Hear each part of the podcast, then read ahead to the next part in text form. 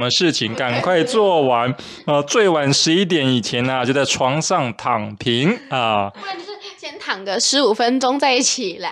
哦。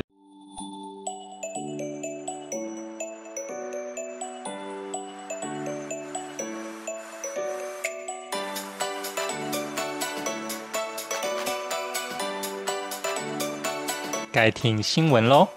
欢迎收听盒子与阿布布的青少年新闻周报。哎，大家好，我是盒子，我是阿布，布列颠的布，我是阿布布丁的布。也是太久没有录，大家都忘记台词了，是不是？哎，那又来到我们这个每个星期一次的这个青少年新闻周报。那大家听到这个节目的今天啊，应该就是我们二零二三年的冬至啦。那你们今天有吃到汤圆吗？没有，没有哎。咦，这个我们以前啊，小的时候啊，只要在冬至的这天晚上，都会吃到热腾腾的汤圆。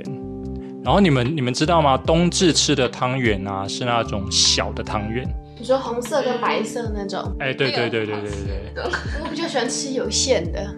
哦，有馅的，我们小的时候都叫它元宵啊，就是所以会是元宵节，也就是农历一月十五号在吃的。小的时候，因为其实也只有冬至的时候会吃到汤圆啊，然后平常时候几乎吃不到，也不像你们现在，对不对？你想什么时候吃就什么时候吃。去那个吃个喜宴有没有？也吃得到那个汤圆。随着这个时代的进步啊，就是对于这种这种特殊的节日的感觉就会越来越对啊，甚至连你看，再过一个多月就要过年了，对你你们就看看这个年味是不是越来越淡？嗯，好了，那。诶，我们接下来就开始进入我们今天的这个节目内容。那刚开始是中文的部分啊，中文新闻的部分也是跟我们今天啊冬至是有关的内容了。好，二零二三年冬至开运延寿这两种食物不能少。冬至是二十四节气之第二十二个节气，今年的冬至是二十二日。民俗专家柯伯成表示，冬至这一天是北半球各地白昼最短、黑夜最长的一天。之后黑夜渐短，白昼渐长。冬至是重要的节气，想要开运、求桃花，都可以好好利用。二零二三年的冬至是在十二月二十二日上午十一时二十七分零九秒交节气，因为在午时交节气，时间上方便的朋友建议在下午十三时以前这个午休时间打个盹，甚至只是闭目养神都可以，只要有十五分钟就可以保养元气。让冬至一阳来复的纯阳之气开运整个冬天，真的状况不许可的，这一天晚上最晚十一点就要就寝，晚子时进入深层睡眠最佳。不好睡的朋友，最起码也要强迫自己闭上眼睛，躺在床上，什么都不做，起码十五分钟以上。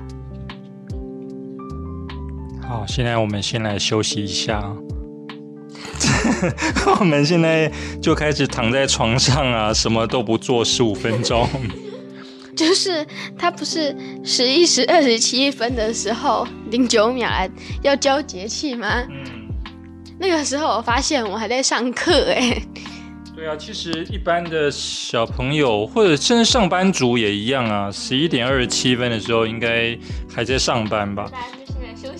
对，那那那如果照他这样子讲呢？那这个所有上班族本来在这在开会的时候就，不过他说一点前就可以啦，所以所以反正一点前我们一定有午休时间就可以睡觉。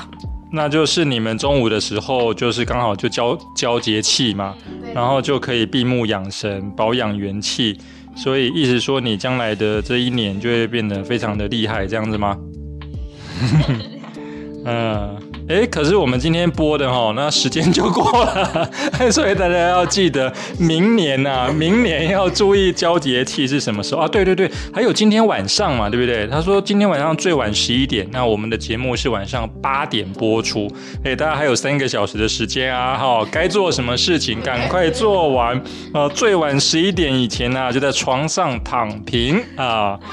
先躺个十五分钟再起来哦。你如果还有什么手机没有划完的话，先躺个十五分钟这样子。好，那我们再继续来看第二段的内容。冬至流行吃汤圆，象征团圆圆满的汤圆来迎接，祈求凡事圆满、阖家团圆。在台湾，汤圆一定要吃两色双数。汤圆传统有没有包馅的红白两色，象征了阴阳交接。红白汤圆分别代表金与银，两种汤圆都吃才能包金包银。吃包馅的大汤圆要吃双数，才不会落单。如果过去一年甚不如意，冬至这一天来碗猪脚面线，象征坏运过境，好运来。冬至有过年之意，如果要祈求姻缘桃花的，错过了中秋拜月老，冬至这一天就要记得去月老庙拜拜。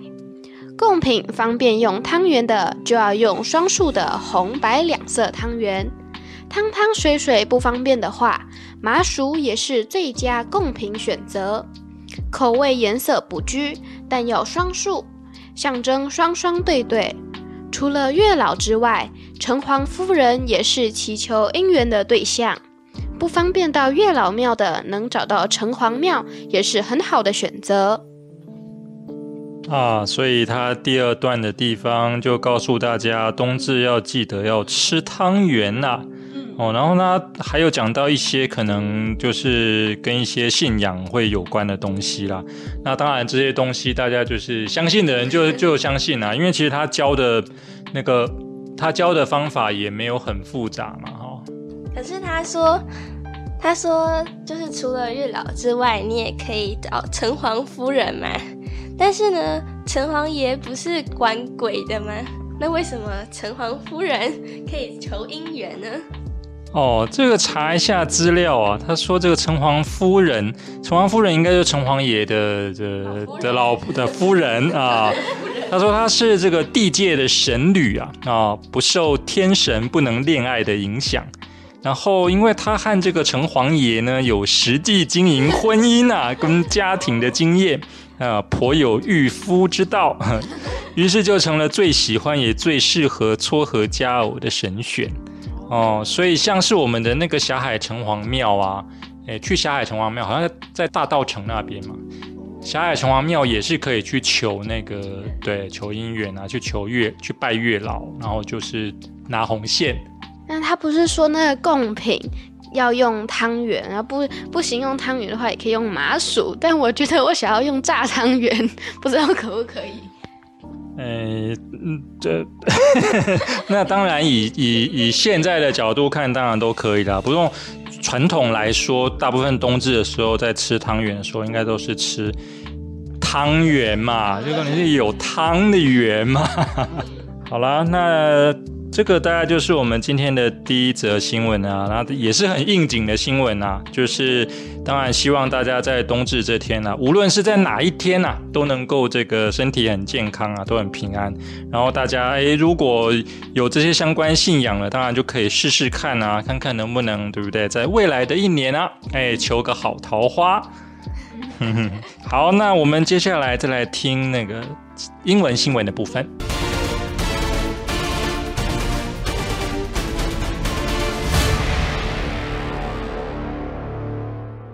A California company parlayed its water recycling expertise into the creation of a beer made from a San Francisco residential building's wastewater. Water treatment company Epic Cleantech teamed with Devil's Canyon Brewing Company to create Epic One Water Brew a Kirsch style ale made using recycled water from showers, sinks, and washing machines in 1550.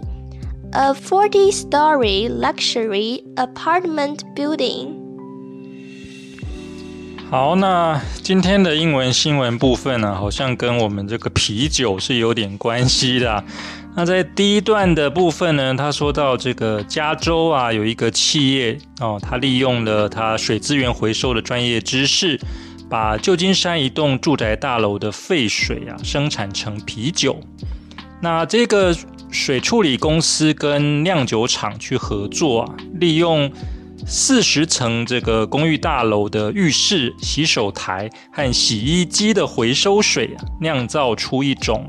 这个科隆麦芽啤酒，哎，他不是说他是用沸水做的吗？不知道怎么处理，竟然可以把它做成啤酒，感觉不太敢喝哎。对啊，我我刚开始看到这一则新闻的时候，我也是马上就觉得，诶，他做出来这种沸水做成的啤酒，真的能喝吗？就是，诶，假如有一个那个卫生的标准啊。他能不能够通过那个标准啊？我在猜啦，我在猜他要把那个我们，譬如说我们洗澡啊、洗手台的那些可能你洗过手的、手脏脏的啊，排出去的水，都把它弄成可以，就是可以喝的水，因为它毕竟是要可以喝的水，才能跟那那些麦芽什么的去酿啤酒嘛。对，那弄成可以喝的水的过程，它可能就必须要有一些化学的。物质去把那个脏东西给分离出来嘛？对，那我就在想，它到底是用什么样的技术啊？哦，对，就是不管怎么样讲，它的那项技术好像，如果它真的能够分解到跟呃脏水变成 pure water 这样哦，那就真的是非常厉害，就是很干净的纯水。对啊，好，那接下来再听第二段的部分。The beer is not currently for sale due to regulations banning recycled wastewater from being used in commercial beverage, but it proved to be a big hit at a conference on sustainable building technologies. We ended up producing just over 7,000 cans not as a commercial product, but as an educational effort, said Aaron Tatakovsky, CEO and co-founder of Epic Cleantech。好，那第二段的内容，他是说，诶， 这家公司跟这个酿酒厂合作做出来这款啤酒呢，目前并没有贩售，因为法规呢禁止回收的废水啊被用于制造商业饮料。但是证明他在一场有关永续建筑技术的会议上啊，却大受欢迎。那这家公司的执行长兼共同创办人艾伦塔尔塔科夫斯基说。哎，我们最终生产了七千多罐呢，不是当成商业产品，而是一种教育努力。那他生产了七千多罐，又不喝不卖，不会很浪费吗？我在想啦，我在想，其实他目前，因为毕竟就就如他所说的嘛，现在法规上确实是禁止，就是用废水去做做商业用的饮料哦。虽然他可能也不。就是可能以目前的技术，它还没有办法证明说，哎，经过它处理以后的废水就变成等于干净的纯水这种东西。对，所以法法规上还是禁止。不过它的出发点应该还是出在那种水资源的循环上了。对，所以它等于是想要提出一个概念啊，就是。跟环保的这种概念啊，还有跟这个社会责任啊，企业的社会责任这些概念是相相结合。其实也是为了商业的目的。哎，对对对，其实像我们现在不是在推那个 SDGs 吗？对，就是每一个简单讲，就是每一个企业都会被要求要负一定的社会责任嘛。对，然后其实很大一部分可能会是在环保上的。对，像譬如说。我们之前不是有讲过说，哎，可以把保那个保特瓶啊做成衣服，对，那他为什么要把保特瓶做成衣服？我记得我们去参观那一间工厂，在那个新竹，新竹有一个那个纺织吧，它就是很大一部分在做这，因为它本来是在做衣服的，可是它为了它为了节省成本，直接去拿了。对，所以我去听听他们讲，他们说他们几乎把台湾的那个保特瓶的，就是在路上捡到的保特瓶的那个通路，他们几乎都几乎都已经掌握下来了。也就是全台湾大部分的不要的保特瓶都跑到他们的工厂去了。他可能是用钱买的啦，对，然后买下来后呢，就转换成可以做衣服的那个最原始的原料。蛮好的啊，这样可以减少很多垃圾吧？对呀，对啊，所以你不觉得吗？如果企业啊能在这个技术上面做开发，然后它一方面呢，它还符合 SDGs 的要求，又达到了社会责任，对不对？甚至它在那些税税收上可以获得比较好的优惠呀，对，那相对的呢，它也对地球也尽了一份心力，对不对？对环保也有贡献，同时呢。他又对啊，对啊，那只要他技术能跟上，哇，他钱就赚不少。所以这也是你去要求一个企业啊，就是要去尽环保责任啊，他一定会跟商业做结合啦。没有商业化，就等于是空谈，因为它毕竟不是什么慈善事业嘛，对。那当然，相对的，你你刚刚问的问题就是这个，他为什么七千多罐都已经做了七千多罐了却不卖？大概那也是这样的原因啊，它也只是一个概念嘛。当当然法规上面它根本就不能卖啦。哎，对，那个是是一个现实。那当然希望这个七千多罐是一个这个那个叫做什么？哎，对对对对对对，抛砖引玉啊，对，把这种循环水。哎，循环水还是可以利用的概念啊，让大家去接收。